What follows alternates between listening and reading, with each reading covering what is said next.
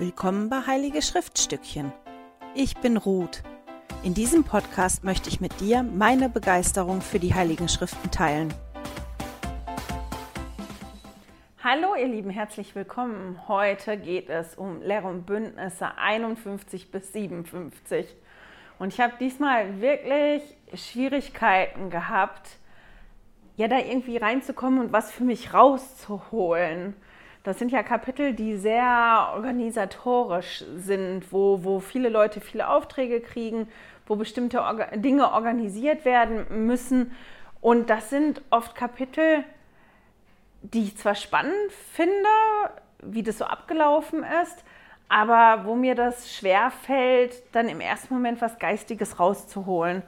Eine Art und Weise, wie ich da dran gehe, besonders jetzt in Lehre und Bündnis, aber auch einen anderen Heiligen Schriften erst, dass ich mir wie Hintergrundinformationen hole, wenn das so Kapitel sind, die schwierig für mich sind, weil Hintergrundinformationen mir helfen, besser zu verstehen, warum, worum geht es da eigentlich, wie war denn die Situation, warum ist es so gekommen. Jetzt könnte ich ganz, ganz viel erzählen darüber, weil ich, wie auch schon in ein paar anderen Kapiteln in deren Bündnisse, was das Hintergrund Wissen interessanter finde als das, was man da eigentlich liest. Aber das ist ja hier nicht eine Videoreihe, wo es darum geht, nur Hintergrundinformationen weiterzugeben, sondern ich möchte ja auch, dass ja, ich euch Anstöße geben kann, dass ihr offen seid, um den Heiligen Geist zu spüren und die Schriften mehr lieben zu lernen. Ich bin aber hingegangen, es gibt Hintergrundinformationen in, in vielen Leitfäden, die sind unterschiedlich kurz oder lang die, wo jetzt wie am meisten am Stück drin gewesen ist, ist der Institutsleitfaden. Und ich bin hingegangen und habe von Lehr- und Bündnisse 51 bis 58 sogar, weil 57 und 58 schon irgendwie auch so ein bisschen zueinander gehören und auch zusammen behandelt werden im Institut, die Hintergrundinformationen rauskopiert aus dem Institutleitfaden und werde die im Newsletter anhängen. Also für alle, die interessiert daran sind, noch mal ein bisschen mehr Hintergrundinformationen zu kriegen als die, die ich euch heute auch noch erzählen werde, können das dann nachlesen. An den Newsletter kommt ihr entweder, wenn ihr den Newsletter abonniert unter www.heiligeschriftstückchen.ch oder wenn ihr genau auf der Seite geht, da ist rechts oben, sieht man, dass da das ähm, Newsletter-Archiv drin ist. Und da kann man auch alle alten und gerade den aktuellen Newsletter finden, um danach zu gucken. Genau, steigen wir ein. Jetzt muss ich mal überlegen. Ja, ich fange jetzt an mit so ein paar Kapiteln und erzähle dann kurz was zum Hintergrund, glaube ich, zu den anderen Kapiteln. Die Offenbarungen, von denen wir jetzt lesen, die sind gegeben worden im Mai und im Juni 1831. Und Lehre und Bündnisse 51 wurde gegeben im Mai 1831 in Ohio. Edward Partridge ist ja der Bischof gewesen und war dafür zuständig, ja, dass die Mitglieder das Gesetz der Weihung leben können, die das leben wollen, und zuständig für die Bedürftigen und die, die Hilfe brauchen. Und das war jetzt der Zeitpunkt, wo die Mitglieder aus den östlichen Bundesstaaten angekommen sind und die wirklich untergebracht werden mussten. Und Edward Partridge wollte da nochmal genauere Anweisungen haben und ist zum Propheten gegangen. Der hat den Herrn befragt und Lehrer und Bündnisse 51 ist die Antwort dafür. Ich habe ein bisschen überlegt, ob ich das nochmal erkläre, weil ich das schon erklärt habe, als das Gesetz der Weihung eingeführt worden ist. Aber ich habe gedacht, ich erkläre das nochmal, wie die das gelebt haben 1831. Und zwar hat ja jeder Entscheidungsfreiheit und jedes Mitglied, auch 1831 und die Jahre später, durfte sich frei entscheiden, möchte ich das Gesetz der Weihung leben oder nicht. Natürlich wurden die aufgefordert, weil das ein Gebot gewesen ist, aber keiner wurde gezwungen. Wenn ein Mitglied sich entschieden hat, das Gesetz der Weihung zu leben, dann hat es seinen Besitz, auch seine Zeit und seine Talente, aber hier geht es jetzt gerade mal um den Besitz, der Kirche geweiht. Das lief in der Form ab, dass die Mitglieder hingegangen sind und ihr Eigentum der Kirche ganz offiziell überschrieben haben. Der Bischof, also zu der Zeit dann Edward Partridge, aber der Bischof, der war dann der, der verantwortlich dafür gewesen ist, jedem seinen Anteil zu geben. Und das können wir lesen hier, sogar in Lehr und Bündnisse 51, Vers 3, wie er das machen sollte. So, darum sollen mein Knecht Edward Partridge und diejenigen, die er erwählt hat, an denen ich wohlgefallen habe, diesem Volk ihre Anteile bestimmen, einem jedem gleich, gemäß seiner Familie, gemäß seinen Umständen und seinen Bedürfnissen und seinem Bedarf. Der teilt das halt also zu und das kann mehr sein, als man der Kirche geweiht hat oder halt auch weniger. Das kommt darauf an, wie viel man vorher hatte und was wirklich die Umstände und der Bedarf gewesen ist. Aber das Ziel war, dass jeder so viel zugeteilt bekommt, dass er sich selber versorgen kann. Und damit ist dieses Mitglied, was das Gesetz der Weihung dann gelebt hat und vom Bischof das zugeteilt bekommen hat, zum Treuhänder bzw. Verwalter geworden der das, was er bekommen hatte, gut bewirtschaften sollte, gut damit umgehen sollte. Der Bischof ist außerdem aufgefordert worden, und das lesen wir hier auch in Lehr und Bündnisse 51, das Vorratshaus des Bischofs einzurichten und zu erstellen, zu, ja, ich glaube, einzurichten ist schon das richtige Wort. Und dafür ist der Bischof auch zuständig gewesen. Wenn, wenn ich jetzt als Mitglied, das das gelebt hat, Treuhänder gewesen bin und ähm, ich mehr produziert habe, mehr erwirtschaftet habe oder mehr, weiß ich nicht, verdient habe, wenn ich einen Laden hatte, als ich gebraucht habe für mich und meine Familie, dann habe ich den Rest auch noch abgegeben und das ist in das Vorratshaus des Bischofs gewandert. Aus dem Vorratshaus des Bischofs wurde gesorgt für Arme und Bedürftige. Davon wurde Land gekauft der Tempelbau ist finanziert worden und das ist so und so benutzt worden für den Aufbau Zions. Und das lesen wir auch hier, dass ähm, der Bischof und seine Familie davon bekommen haben, weil der ja so beschäftigt war, dass der überhaupt nicht in der Lage gewesen ist, ja, Dinge für sich selber zu bewirtschaften. Und wenn ich das richtig gelesen hatte, galt das auch für die Familien, wo die Männer so viele Jahre auf ähm, Vollzeitmission gewesen sind, wenn die das nicht geschafft haben, sich komplett alleine zu versorgen, dass da auch das Vorratshaus des Bischofs gegriffen hat.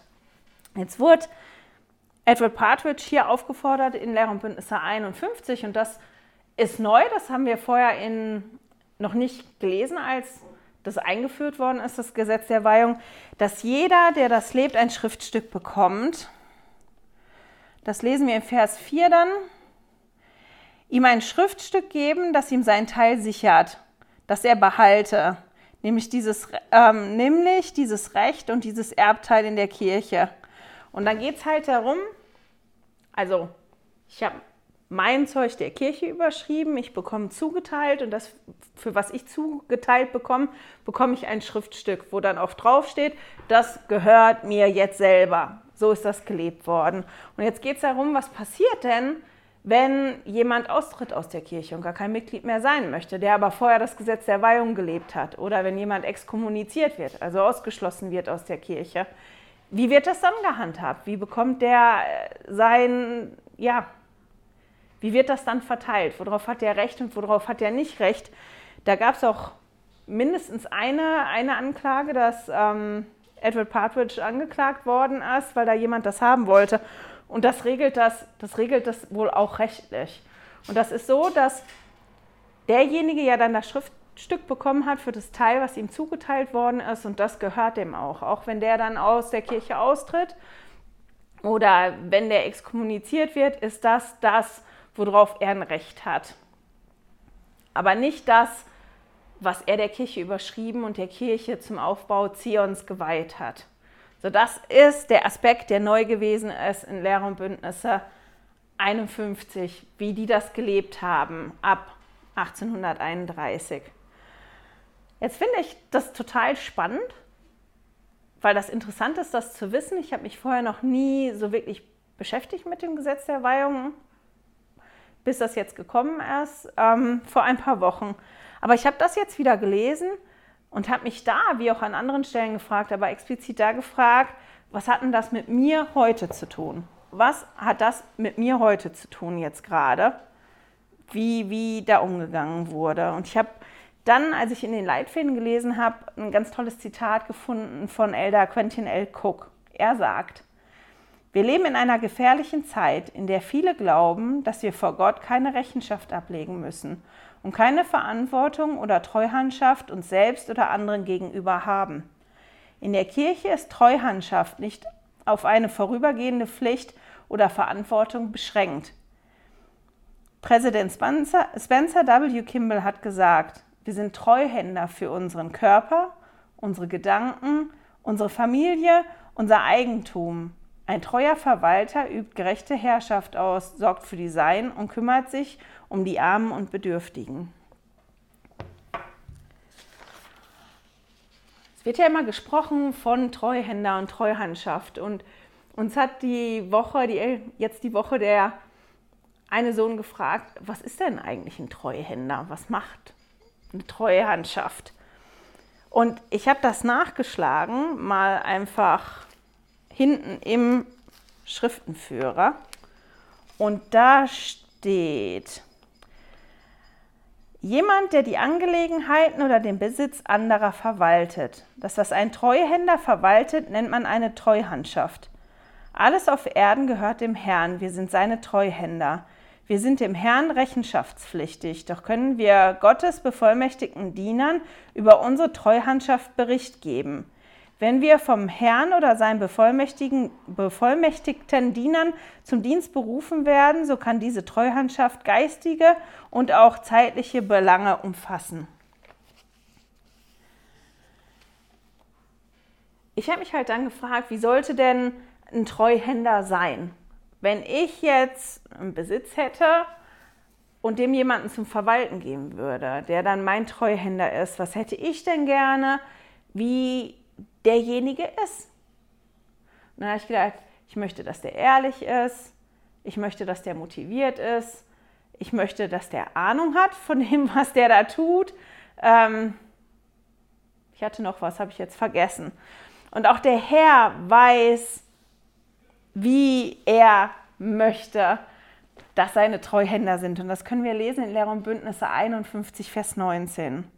Und wer als treuer und als gerechter und als weiser Treuhänder befunden wird, der wird die Freude seines Herrn, wird ihn, wird, boah, Entschuldigung, nochmal von vorne. Und wer als treuer, als gerechter und als weiser Treuhänder befunden wird, der wird in die Freude seines Herrn eingehen und wird ewiges Leben ererben. Also der Herr möchte, dass seine Treuhänder, also wir, jeder einzelne von uns, mit dem, was wir anvertraut bekommen von ihm, dass wir treu sind damit, gerecht und weise. Ich schlage ja gerne nach. Ich habe dann natürlich nachgeschlagen, was ist denn treu und gerecht und weise eigentlich? Und treu, wenn man das nachschlägt, da steht zuverlässig, beständig in seiner Gesinnung. Unter gerecht steht nach Rechts, Recht oder Rechtsempfinden urteilen oder handeln. Und weise, da steht Weisheit besitzend, wissend, lebenserfahren, klug. Und dann habe ich nochmal geguckt unter Weisheit. Und Weisheit, da steht Wissen, Erfahrung, Einsicht. Und die Punkte, die sind schon recht ähnlich auch mit dem, wo ich gedacht habe, wenn ich jemandem was anvertraue, was wichtig für mich ist, und ich möchte, dass derjenige ja das gut verwaltet und damit gut umgeht, wie hätte ich denn gerne, dass der ist? Und das beschreibt halt hier, das ist wirklich eine gute Zusammenfassung, die der Herr hier hat wie er möchte, dass wir als seine Treuhänder sind. Und ich finde, das ist immer wieder gut, darüber nachzudenken, was ist mir denn eigentlich anvertraut worden? Präsident Kimball hat ja in dem Zitat ähm, gesagt, dass Elder Quentin L. Cook hier zitiert, wir sind Treuhänder für unseren Körper, unsere Gedanken, unsere Familie und unser Eigentum.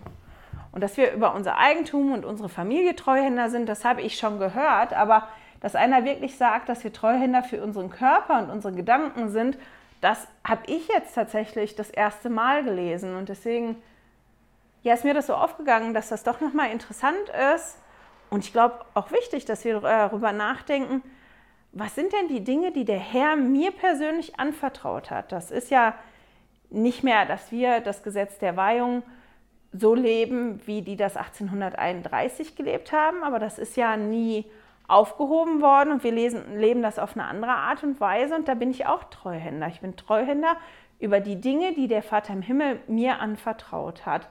Und ich glaube, das sind viel, viel mehr Dinge, als mir eigentlich bewusst ist. Und ich finde, dass das schon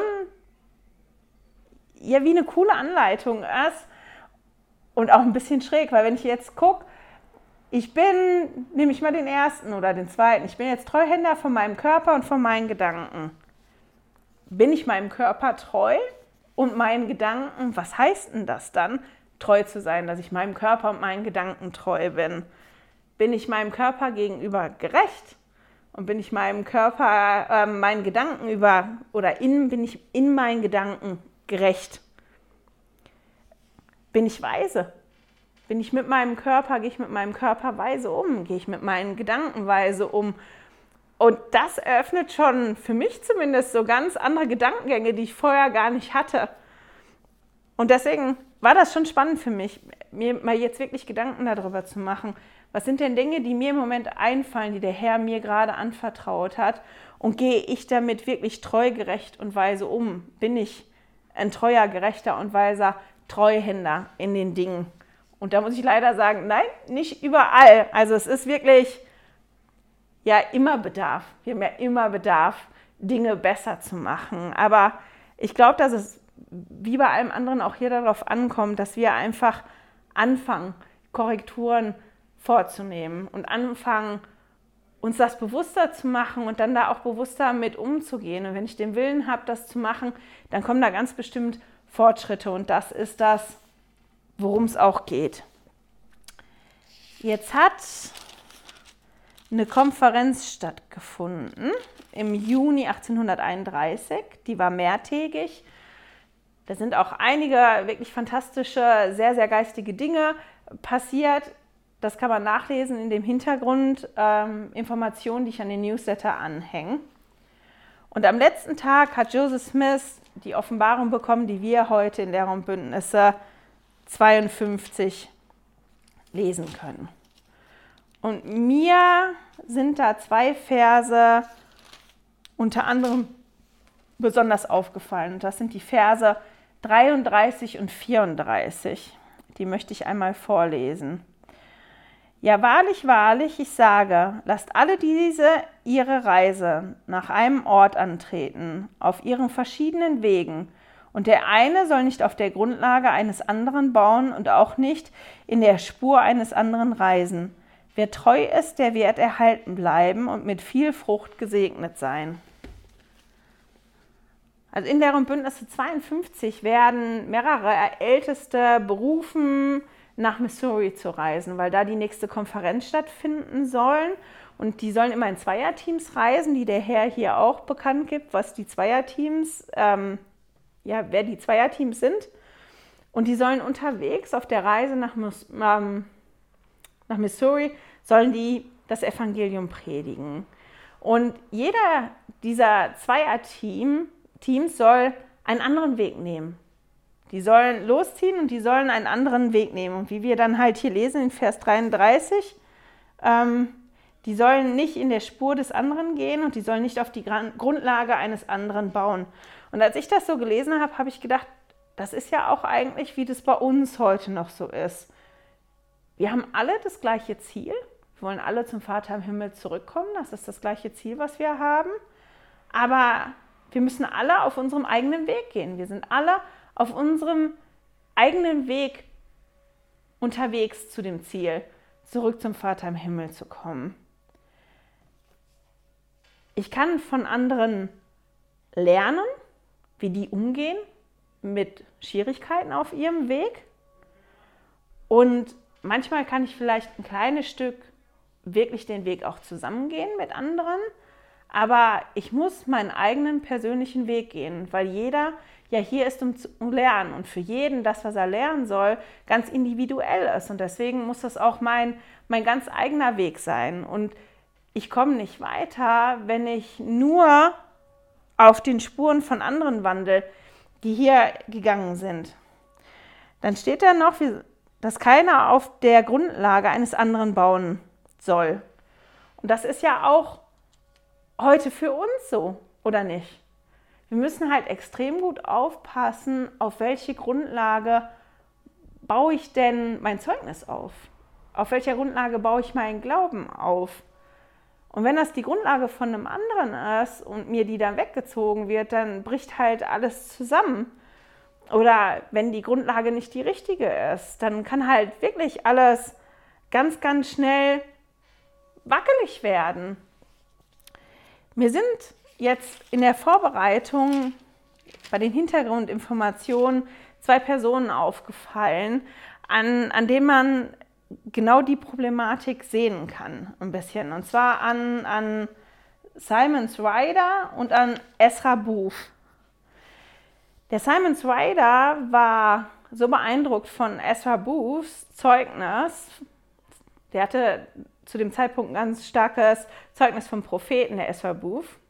Und das hat den Simon Ryder so beeindruckt, dass er halt quasi um eine Audienz bei Joseph Smith gebeten hat, also um ein Gespräch. Und der mit dem gesprochen hat und sich dann der Kirche Anfang Juni 1831 angeschlossen hat. Auf der Konferenz ist er dann auch am 6. Juni berufen worden zu predigen. Und ähm, in dem Brief, den er bekommen hat und in seinem offiziellen ich weiß gar nicht, wie das auf Deutsch heißt, Predigerausweis, geistlichen Ausweis, die haben so ein offizielles Papier gehabt. Und auf beiden wurde sein Name falsch geschrieben, also der ist falsch geschrieben worden. Und das ist dem so quer aufgestoßen, dass der halt gesagt hat, naja, das kann ja nicht von Gott sein, weil wenn der Geist sich schon darin irrt, wie mein Name geschrieben wird, dann kann er sich auch in allem anderen irren und dann kann das auch nicht von Gott kommen. Und ja, wenn der sich in meinem Namen irrt, dann irrt er sich wahrscheinlich auch darin, dass ich berufen worden bin zu predigen. Also brauche ich das nicht machen. Der ganz bestimmt noch andere, also da waren noch ein paar andere Gründe, aber das war einer der Gründe, dass der so eine Erwartung hatte, wie der Geist arbeitet und wie das funktionieren soll und wie die Menschen funktionieren müssen, die mit dem Geist arbeiten, weil der Heilige Geist, der ist schon perfekt, aber der arbeitet mit uns Menschen zusammen und wir sind alle nicht perfekt und deswegen können Fehler passieren. Aber er hat wirklich da eine andere Erwartung gehabt und ähm, ja, als sie nicht erfüllt wurde, fiel er vom Glauben ab. Esra Booth, der hat das Buch Mormon gelesen. Das war ein Prediger, der hat das Buch Mormon gelesen und der war sehr interessiert, sehr begeistert. Und der ist dann auch gefahren, um Joseph Smith zu sehen. Und der hat gesehen, wie Joseph Smith den Arm einer Frau geheilt hat. Und danach hat er sich der Kirche angeschlossen und wurde auch relativ schnell als Ältester berufen. Das wurden die ja da alle recht schnell. Und der war auch auf dieser Konferenz, die stattgefunden hat im Juni. Und da liefen ja einige wirklich beeindruckende Sachen ab, die ihr nachlesen könnt. Aber der war irgendwie nicht so ganz glücklich. Das war dem wie nicht genug oder das lief nicht so, wie er sich das vorgestellt hatte. Und der wurde auf jeden Fall ja auch berufen, nach Missouri zu reisen und unterwegs zu predigen. Und der ärgerte sich danach extrem, weil Joseph Smith und Sidney Rigdon mit einer, mit einer Kutsche, mit einem Planwagen, ich weiß gar nicht, also die sind auf jeden Fall mit einem Wagen gefahren dahin und er sollte die ganze Strecke laufen. Und er sollte die nicht nur laufen, also es ging nicht darum, einfach zügig von A nach B zu kommen, sondern er sollte auf dem Weg noch das Evangelium predigen.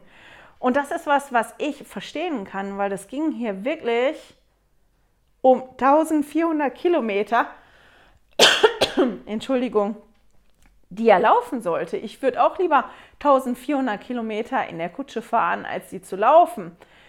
Ernstger war so lieb und hat mal für mich nachgeguckt, was eine Strecke ist. Und das ist die Strecke von Hamburg nach Florenz.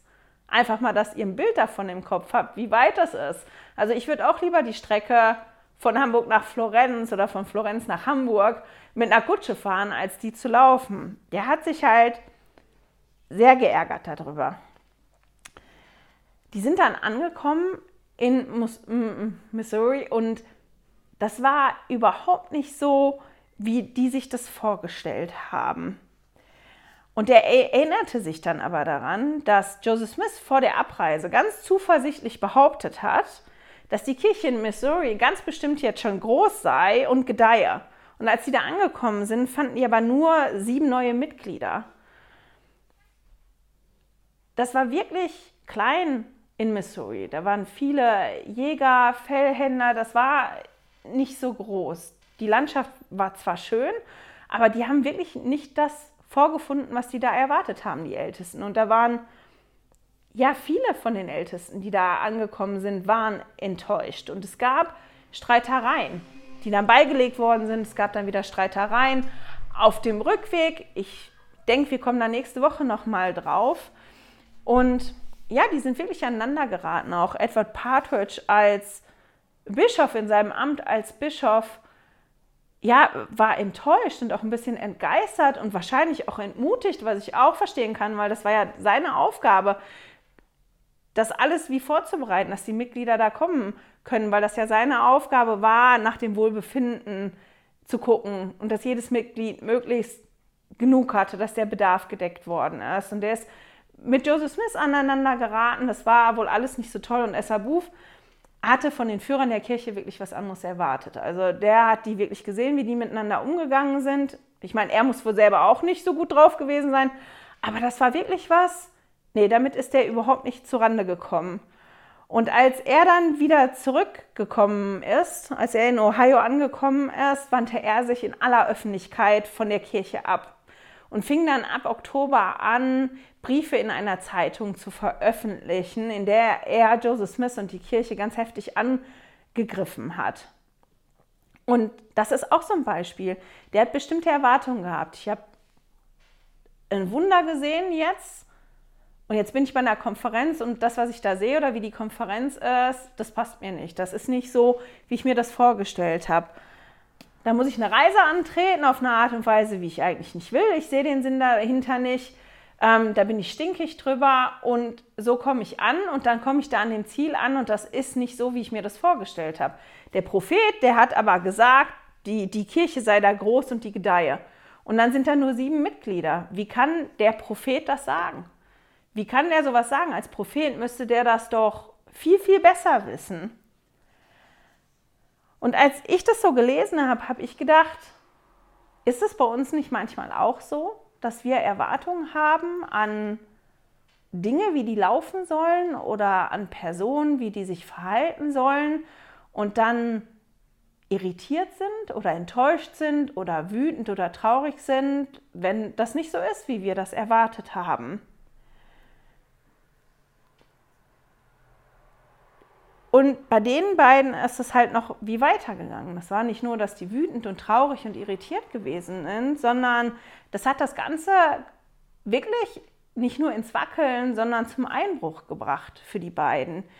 Die Erwartungen wurden nicht erfüllt, der Glaube wurde richtig erschüttert, weil die Grundlage nicht die richtige war. Als ich das gelesen habe von dem Weg und der Grundlage und mir da so Gedanken drüber gemacht habe, ist mir Jesus eingefallen. Über Jesus, der sagt ja auch über sich, ich bin der Weg oder ich bin der Fels, auf dem ihr bauen sollt. Und das ist genau das, wenn wir auf unserem Weg unser Ziel nicht aus den Augen verlieren. Jesus ist derjenige, der kennt den Weg. Der kennt den Weg, weil der ist den Weg gelaufen. Der ist jeden einzelnen Weg gelaufen. Nichts auf unserem Weg gibt es, was Jesus durch das Sühnopfer nicht erlebt hat. Der weiß, wie das ist. Und deswegen ist er die perfekte Grundlage, der Fels, auf dem wir glauben, äh, auf dem wir bauen sollen, auf dem wir unseren Glauben aufbauen sollen.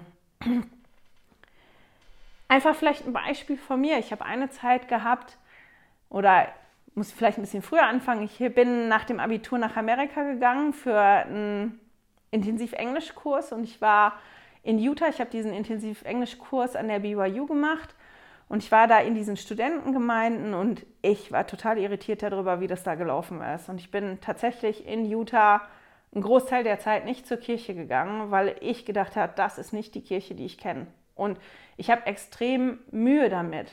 Und mir hat die Zeit da geholfen zu erkennen, was denn das ist, woran ich glaube. Dass ich nämlich daran glaube, dass das Evangelium, Entschuldigung, wahr ist und dass das richtig ist. Und dass aber ja in der Kirche wir Menschen arbeiten, die unperfekt sind und dass dann natürlich die Dinge reinkommen und dass Kirche in Utah anders ist, ganz bestimmt als Kirche in New York, die anders ist als Kirche in der Schweiz, die ganz bestimmt anders ist als Kirche in in Italien, weil wir ja alle unsere Dinge, unsere Mentalität und alles mit reinbringen. Das ist das Grundding, das ist das Evangelium, das ist wahr und das ist richtig.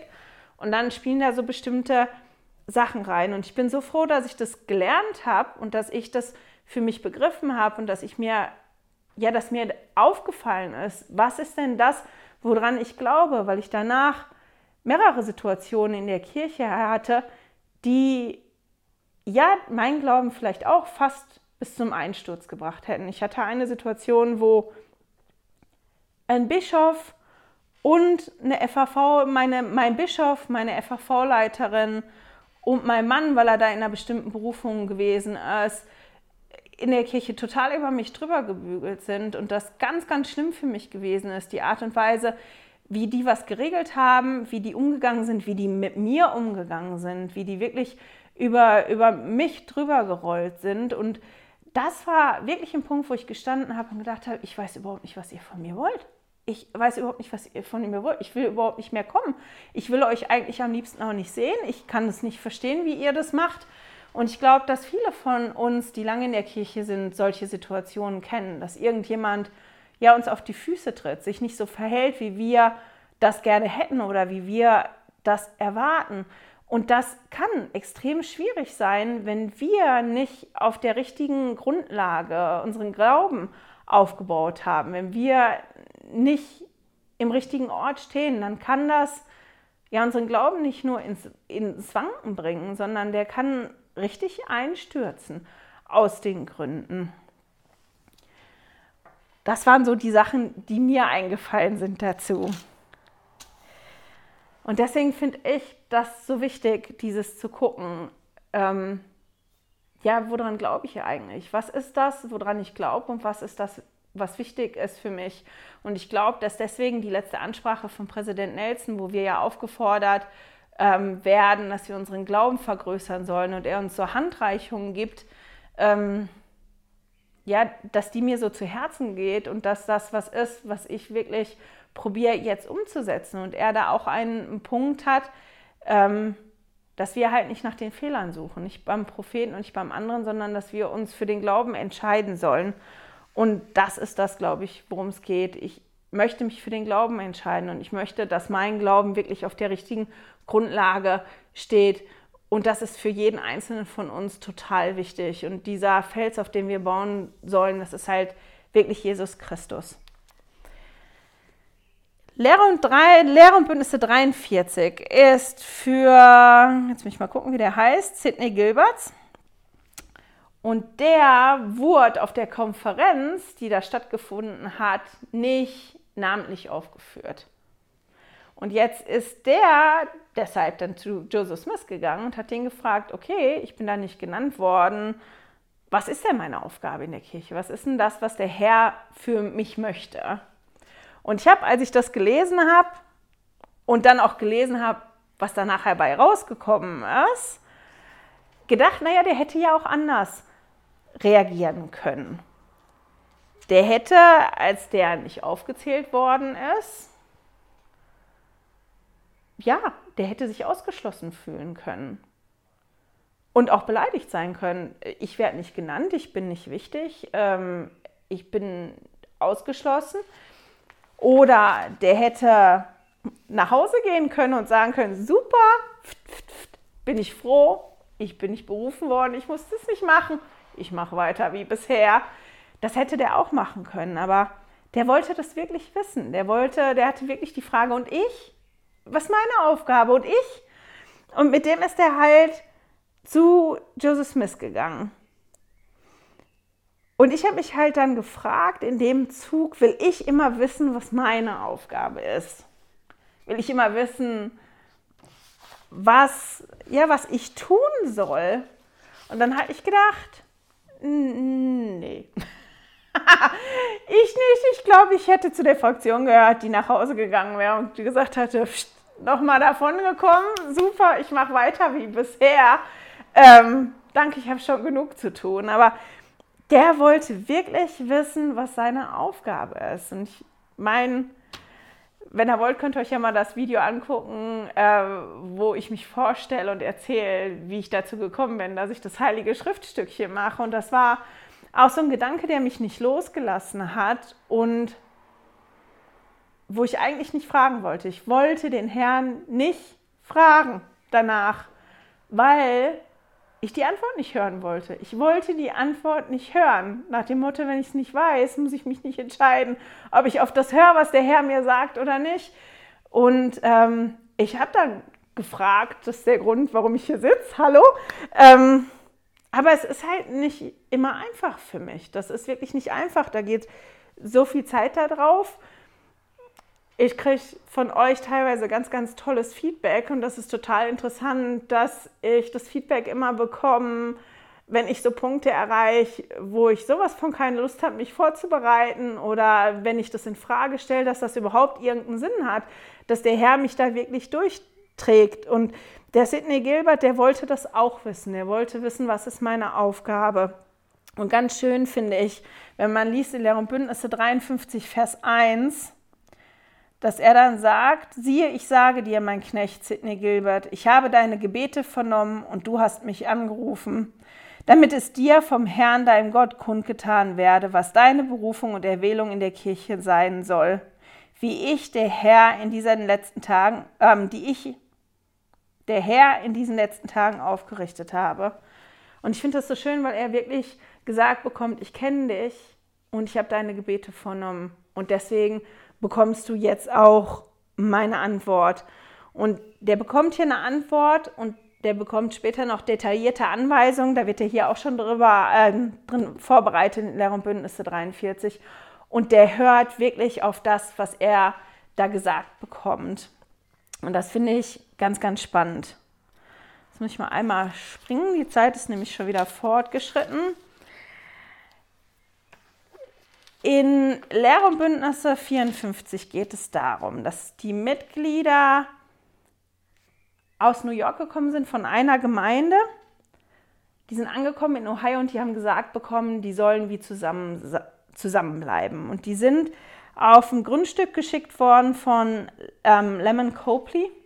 Der hat sich angeschlossen an der Kirche, war ganz, ganz begeistert und hatte ein großes Grundstück und hat gesagt, er möchte das Gesetz der Weihung leben und die Mitglieder, die können da wohnen bei mir. Der hatte, und das habe ich erzählt, war das letzte oder vorletzte Woche, ähm, da habe ich länger über den erzählt, der hat vorher zu den Schäkern gehört und der wollte ganz dringend seinen alten, seiner alten Glaubensgemeinschaft das Evangelium bringen. Und da gibt es eine ganze Offenbarung für die, die hat er überbracht und dieser Besuch ist nicht so gelaufen, wie, wie er das wollte, wie er sich das vorgestellt hat und sein Glauben es auch ins Wanken geraten. Und jetzt war das ja so, dass er das Grundstück hatte und der Bischof ja das regeln wollte, wie das läuft. Und Lemon Copley wirklich auch das Grundstück, wenn er das geweiht hat und das Gesetz der Weihung leben äh, wollte, das überschreiben müsste der Kirche. Das war so der Punkt, dass er das Grundstück hätte überschreiben müssen.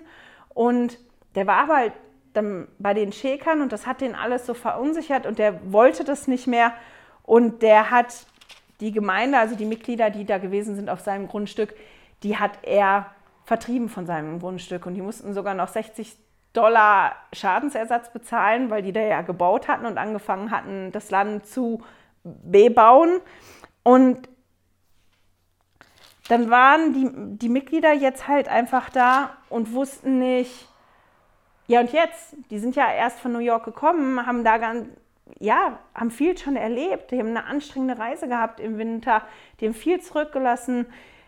Und jetzt sind die schon wieder ohne, ja, ohne Zuhause. Und das ist die Offenbarung, die dann gekommen ist, wo es dann darum geht, dass New Night ähm, die führt und dass das die ersten Mitglieder sein werden, die nach Missouri kommen. Und das ist total spannend, wenn man sich die Reaktionen anguckt, wie die Ältesten enttäuscht gewesen sind, als sie da angekommen sind und wie aber, als die Gemeindemitglieder da angekommen sind, die ganz anders reagiert haben. Die gleiche Situation, nicht, noch nicht mal gleich, weil die haben ja so viel aufgegeben und sind dann vertrieben worden und mussten gerade die 1400 Kilometer weiterreisen und sind angekommen und, und haben das ganz anders angenommen, als die einige der Ältesten das im ersten Moment getan haben. Und das ist so der, der Hintergrund zu Lehre und Bündnisse 54. Lehre und Bündnisse 55 und jetzt muss ich mal schnell gucken.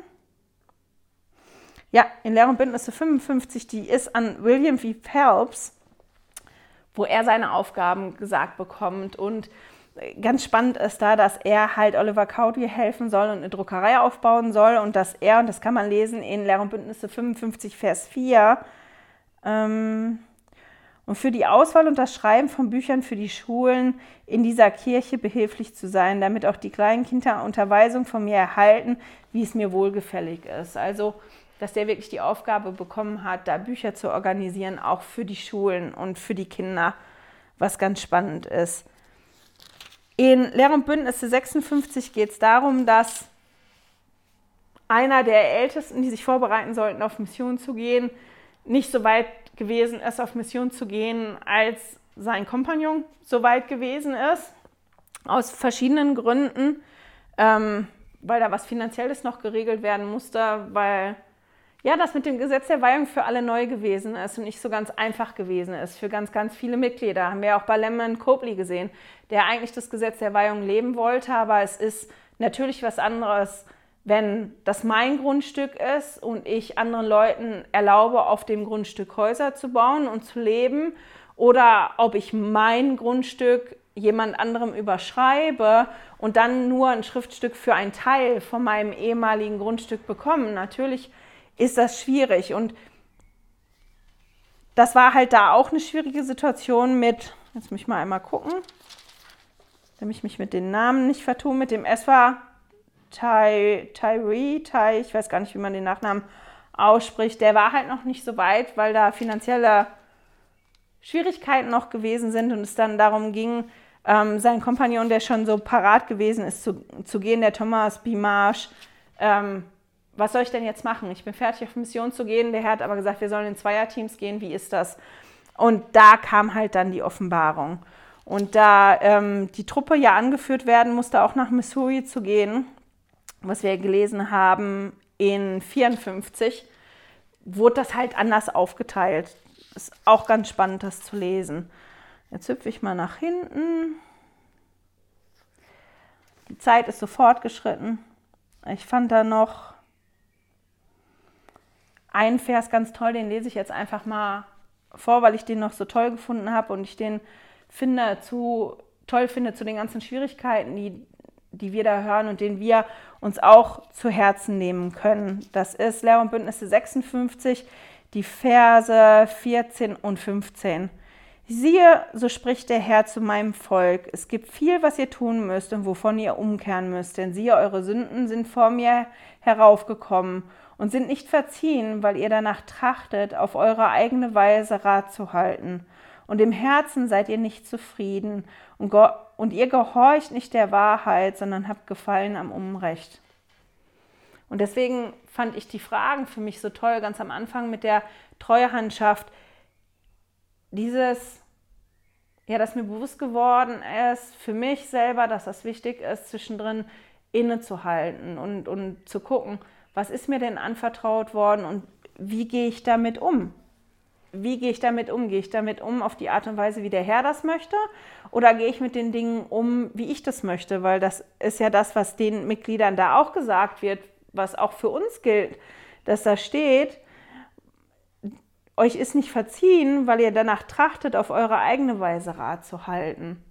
Weil manchmal schmeckt mir meine eigene Art und Weise halt besser als das, was der Herr von mir will. Weil das, was der Herr von mir will oder wie er das haben will, vielleicht schwierig ist oder aus welchen Gründen auch immer. Und dass dann auch gesagt wird, und im Herzen seid ihr nicht zufrieden und gehorcht nicht der Wahrheit, sondern habt Gefallen am Unrecht. Ich meine, ich finde das schwierig für mich zu sagen, ich habe jetzt Gefallen am Unrecht, aber bin ich im Herzen immer zufrieden mit dem, wie das läuft und wie das ist? Und ähm, gehorche ich immer gerne der Wahrheit? Ist das so? Ähm, weiß ich nicht genau. Ist auch schwierig für mich. Und deswegen sind mir die zwei Verse wahrscheinlich so entgegengesprungen. Lehr und Bündnisse 57. Da sind die angekommen und haben sich halt da versammelt, haben die, die nächste Konferenz sollte ja in Missouri stattfinden und die hat stattgefunden. Und das war eine Offenbarung, die da gegeben worden ist. Und da wurde halt wirklich gesagt, ähm, welche Grundstücke gekauft werden sollen, wo der Tempel hinkommen soll. Das sind auch wieder so einige organisatorische Sachen. Wer in Missouri bleiben soll, wer zurückgehen soll, ist ganz spannend und genau daran werden wir anschließen nächste Woche mit Lehrer und Bündnisse 58. Ich bin total dankbar für die Heiligen Schriften und bin auch diese Woche wieder erstaunt gewesen, wie viel ich dann doch lernen kann, wenn ich die Schriften nicht nur lese. Oft ist das auch so, dass man für sich ganz tolle Sachen mitnehmen kann, wenn man nur liest. Ich will das überhaupt nicht schmälern oder so, aber dass ich feststelle, wenn ich mich wirklich darauf einlasse und die Schriften studiere, dass ich da Dinge finde, die ich vorher gar nicht gefunden habe. Und diese Woche ist für mich wieder so ein Beispiel dafür, weil ich habe die Kapitel wirklich gelesen habe gedacht, so und jetzt? Also ich weiß gar nicht, was ich erzählen soll hier. Irgendwie habe ich auch für mich persönlich da gar, persönlich da gar nichts mit mitgenommen und ja, das ist interessant, das ist nett, aber bringt mir das was?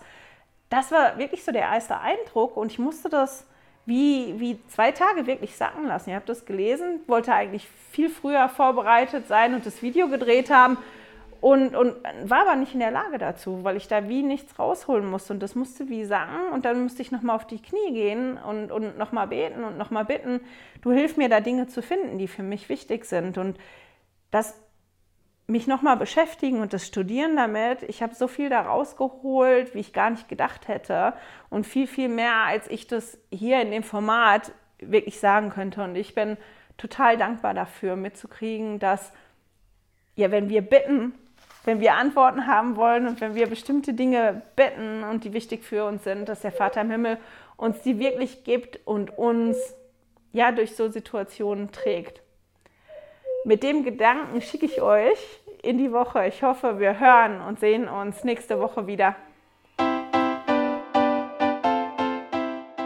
Hey, danke fürs Zuhören. Dieser Podcast ist die Audiospur von meinem YouTube-Video.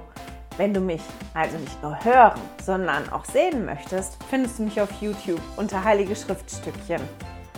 Melde dich auf www.heiligeschriftstückchen.ch für meinen Newsletter an und erhalte Zitate und Links passend zu jeder Episode. Außerdem findest du mich auf Facebook und Instagram, auch unter Heilige Schriftstückchen. Auf Instagram allerdings mit UE statt mit Ü.